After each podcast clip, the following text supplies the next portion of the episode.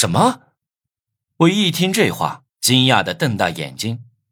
白天在厕所里，我不是刚亲过？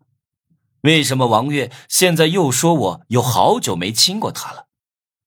我去，不管了，我的小兄弟快憋不住了。于是我一把将他按在床上。啊！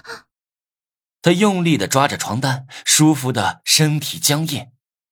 不对啊，这味道不对劲儿啊！我把头缩回来，在昏暗的灯光下看到了他的脸蛋。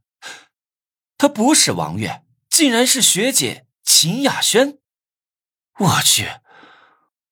我说他那里的味道怎么跟王月不同？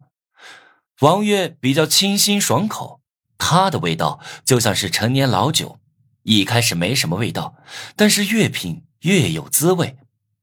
为什么秦雅轩会在我开的房间里？王月在哪儿？我刚才亲了学姐的脖子和她那里，我的天哪！房间里黑灯瞎火的，学姐可能是把我当成了她的男朋友。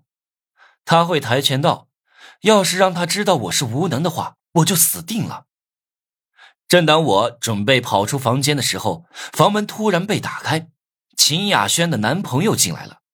他打开了房间里的白炽灯，看到我和秦雅轩抱在一起，愣住了。秦雅轩借着刺眼的白光看清了我的脸，尖叫着一脚把我踹到床下。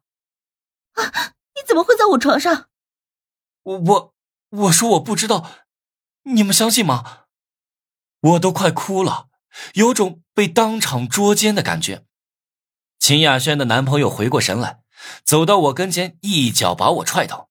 坐在我身上，对我就是一顿毒打。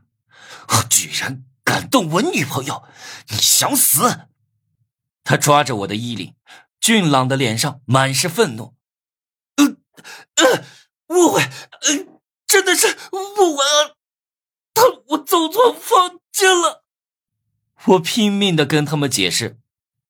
秦雅轩跟王月一样，也是我们学校的风云人物。所以，我对她的情况算是比较了解的。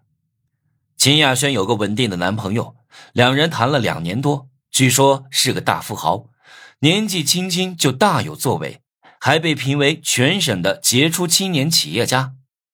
青年富豪可不是金辉这种纨绔的富二代能比的，手腕和魄力非同小可。我惹到了这种人，心里直呼倒霉，也不敢还手。他把我暴打一顿，打到没有力气，才坐到床上，问秦雅轩：“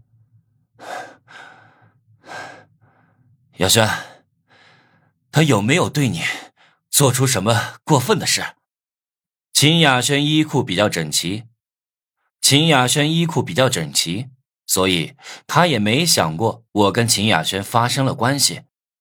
没，没有，只是抱了我。秦雅轩支支吾吾的回道：“